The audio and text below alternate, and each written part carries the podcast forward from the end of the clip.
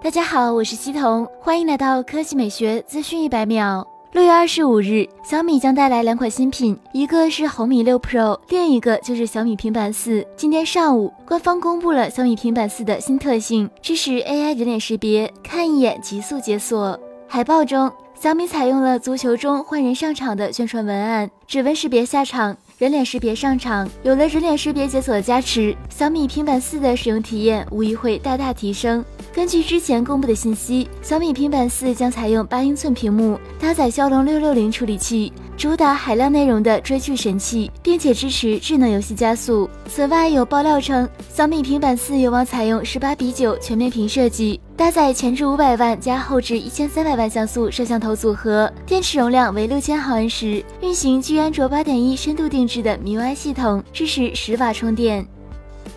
第二条新闻来看，中国电信继移动、联通之后，中国电信也通过其官方微博发布公告称，中国电信公告全文为：中国电信七月一日起取消国内手机流量漫游费。尊敬的客户，为贯彻落实国家提速降费政策，在二零一八年七月一日起，中国电信取消国内手机流量漫游费，手机用户省内流量升级为国内流量，不含港澳台流量。详情请咨询客服热线幺零零零零。或档次营业厅，感谢你的支持。